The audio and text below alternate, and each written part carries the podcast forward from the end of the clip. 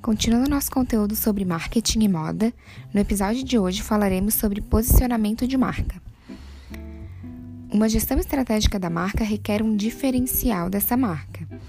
Assim, o posicionamento é a estratégia usada para representar certos tipos de associação da marca na mente dos consumidores do público-alvo, ou seja, no segmento de mercado que essa marca definiu para qual atuar. O posicionamento envolve estabelecer para si uma posição singular no mercado. Para isso, é necessário uma profunda compreensão das necessidades e dos desejos dos consumidores, como nós temos visto até aqui na disciplina.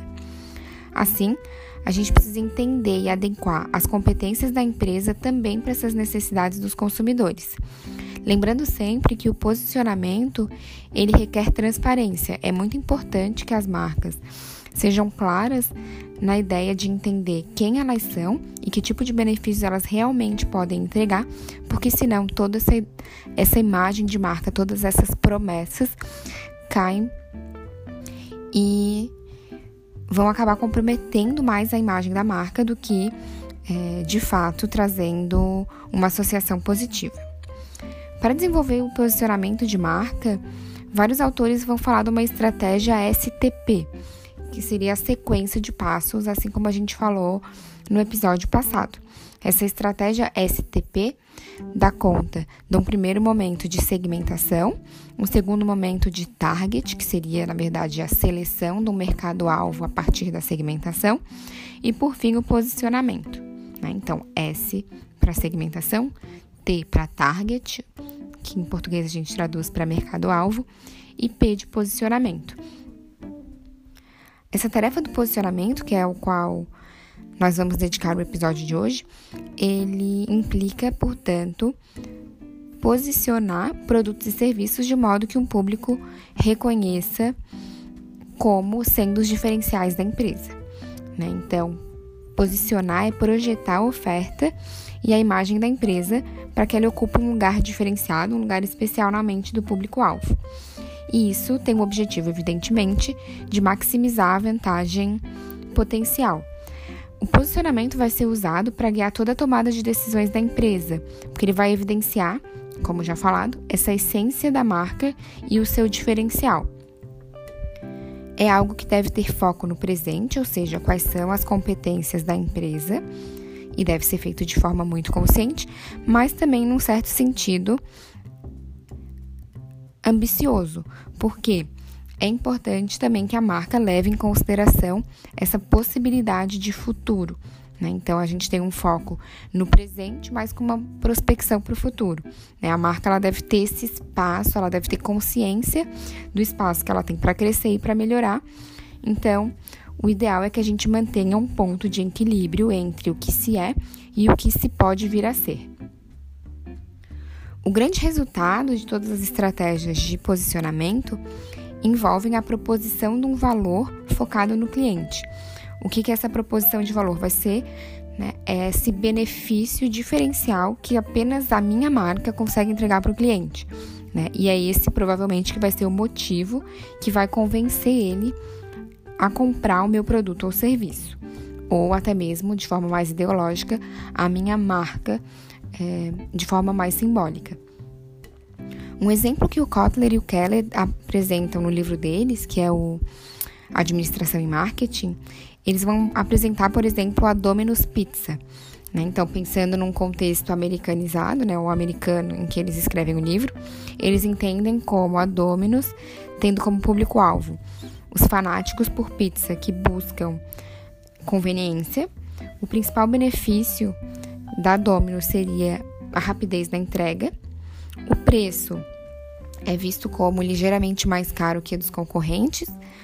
Né? Eles indicam como sendo 15% mais caro. Mas essa proposição de valor é, portanto, né, pizza gostosa e quente entregue rapidamente na sua casa a um preço razoável. É, isso, essa proposta de valor, ela mostra quais são os diferenciais, qual é o produto e o benefício que a marca, no caso aqui a Domino's, entrega. Né, se a gente for fazer um paralelo, né, só a título de exemplo, com o mercado de moda, a gente pode ver também né, tomar a Farm como um estudo de exemplo. Né? O público jovem deles seriam então jovens, de maneira geral, né? jovens garotas, que têm esse estilo mais descolado ou mais praiano. O principal benefício seria, de, né, então, essa moda ou esse vestuário jovem descolado e associado a um lifestyle de praia.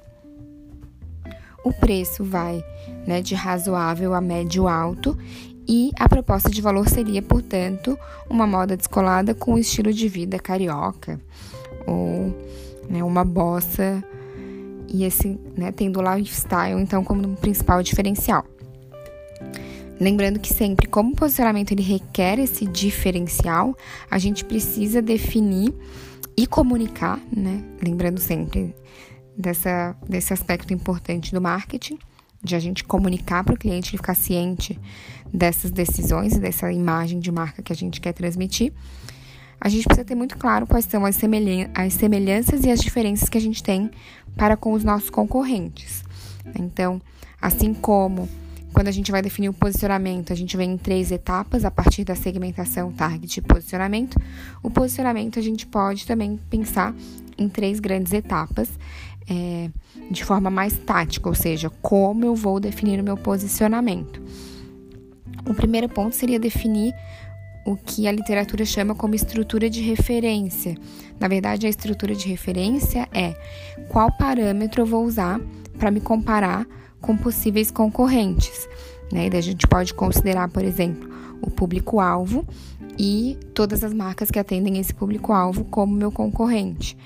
A gente pode pensar o produto ou o serviço que eu entrego. Então, se eu vendo roupas, os meus concorrentes são todas as marcas que vendem roupas. Enfim, a gente já vai ver os limites dessa, dessas definições. Mas o primeiro ponto seria, então, definir essa estrutura de referência, que nada mais é o parâmetro que eu vou usar para me comparar com os outros. O segundo momento seria identificar essas associações de semelhanças e diferenças, né, ou paridades e diferenças, comigo, né, ou entre mim e esses concorrentes que eu mapeei lá ao definir essa estrutura ou esse critério de comparação.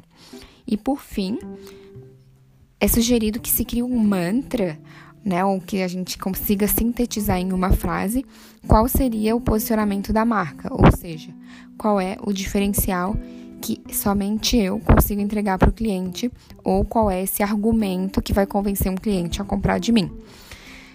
É, voltando ao ponto de estrutura de referência e de como definir esse parâmetro, é sempre interessante que a gente se atente que há concorrentes diretos e indiretos. Né? Então, concorrente direto, muito provavelmente é aquele que vende o mesmo produto ou serviço que eu e que atende um mesmo público-alvo, mas não esqueçamos do nosso primeiro texto que a gente trabalhou ainda presencialmente em sala, em que a gente estudou o aspecto de satisfazer uma necessidade ou um desejo. Né? Então, aparentemente, um celular não seria um concorrente direto, né? não seria um concorrente de uma marca de roupa, mas é, várias pessoas possivelmente já deixaram de comprar uma bolsa de marca para comprar um aparelho celular da moda. Né? Então, eles entregam esse benefício, né? Esse grande diferencial de uma autoindulgência, né? ou seja, de se permitir comprar um, um item caro, é, também de status, algo associado ao seu estilo de vida e que a pessoa vai né, é, carregar consigo frequentemente. Né? Então, é, essa ideia de necessidade, por isso a gente ficou bastante nesse texto do Miopia de Marketing, é, é sempre central para o marketing, né? Qual é o benefício que eu entrego para o meu cliente. É, além disso, também é interessante, num segundo momento, é, dessa identificação de concorrentes a partir de diferentes parâmetros, pensar nos nossos concorrentes reais, ou seja, aqueles que eu já consigo identificar, mas também potenciais, porque às vezes a gente foca demais em marcas grandes ou né, no meu vizinho que eu consigo observar é, muito facilmente né, e vejo ele como um concorrente e eu perco uma visão é, mais periférica de pequenas empresas que estão lançando novos, produtos ou que têm uma postura mais inovadora e que podem vir a lançar é, produtos que né, venham a competir com o meu. Né? Então, pensar também nesses concorrentes potenciais. Há diferentes ferramentas para analisar a concorrência, muito provavelmente a Cris vai tratar alguma delas no nosso workshop sobre planejamento para vendas no varejo, mas uma delas que vocês já aplicaram em comportamento e consumo de moda, né, na outra disciplina, é a análise SWOT. A gente pode e deve aplicar uma análise SWOT para nossa própria empresa, mas também para identificar os nossos concorrentes, na verdade, para analisar esses concorrentes já identificados. E daí a gente vai, né, seguindo a proposta analisar quais são os pontos fortes, fracos, as oportunidades e as ameaças que eles sofrem. No caso de fazer uma análise SWOT para estudar os concorrentes, é sempre mais interessante a gente focar né, nos pontos fortes e fracos e também nas oportunidades, pensando né, ali nesses concorrentes potenciais.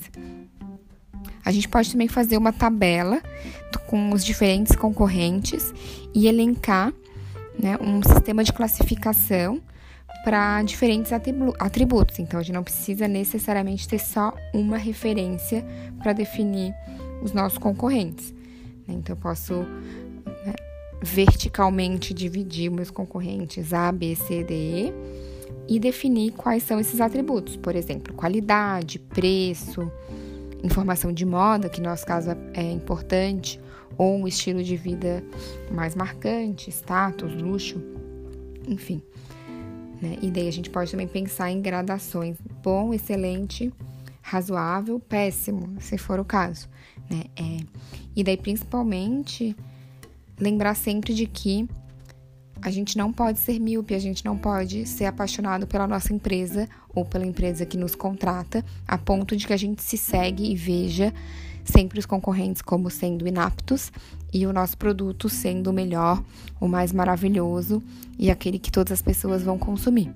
Né? Então a gente tem que ter um olhar e uma postura muito franca e honesta, porque o sucesso da companhia vai depender disso, né? Dessa, entre outras coisas disso, mas principalmente, né, de forma responsável, que a gente seja sincero e honesto a observar é, todo esse contexto.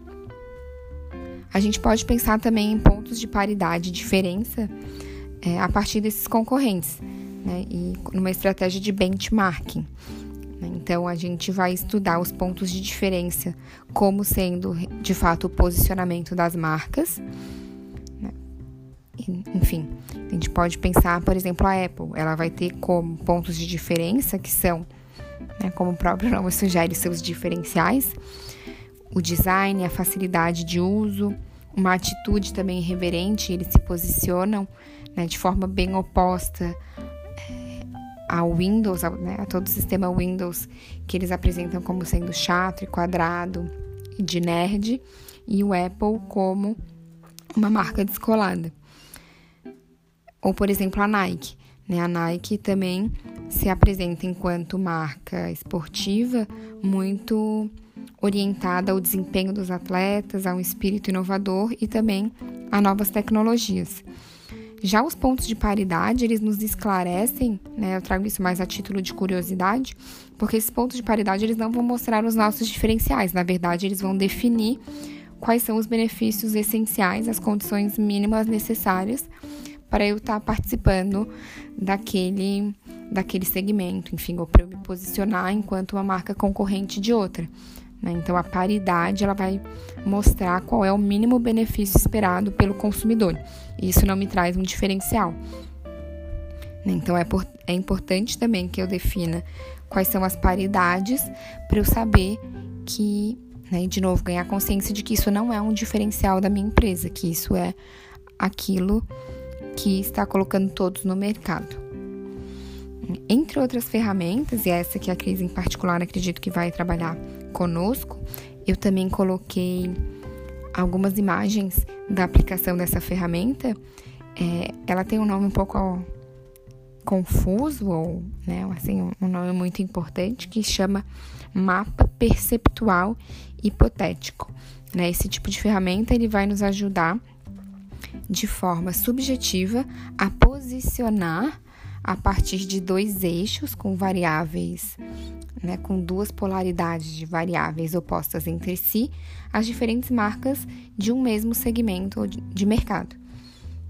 A gente pode aplicar isso tanto é, a partir de dados reais, ou seja, de uma percepção de marcas reais que já existem, mas também a gente pode pensar de forma ideal, e daí com isso a gente aplicaria essa mesma pesquisa com um público-alvo. Né? Então a gente perguntaria para um público-alvo qual seria né, a marca com o melhor sabor e mais contemporânea, né? Ou como eles gostariam que uma certa marca atuasse. A gente pode aplicar, portanto, essa ferramenta em diferentes modos. Eu vou deixar para explicar ela no próximo áudio e espero vocês lá.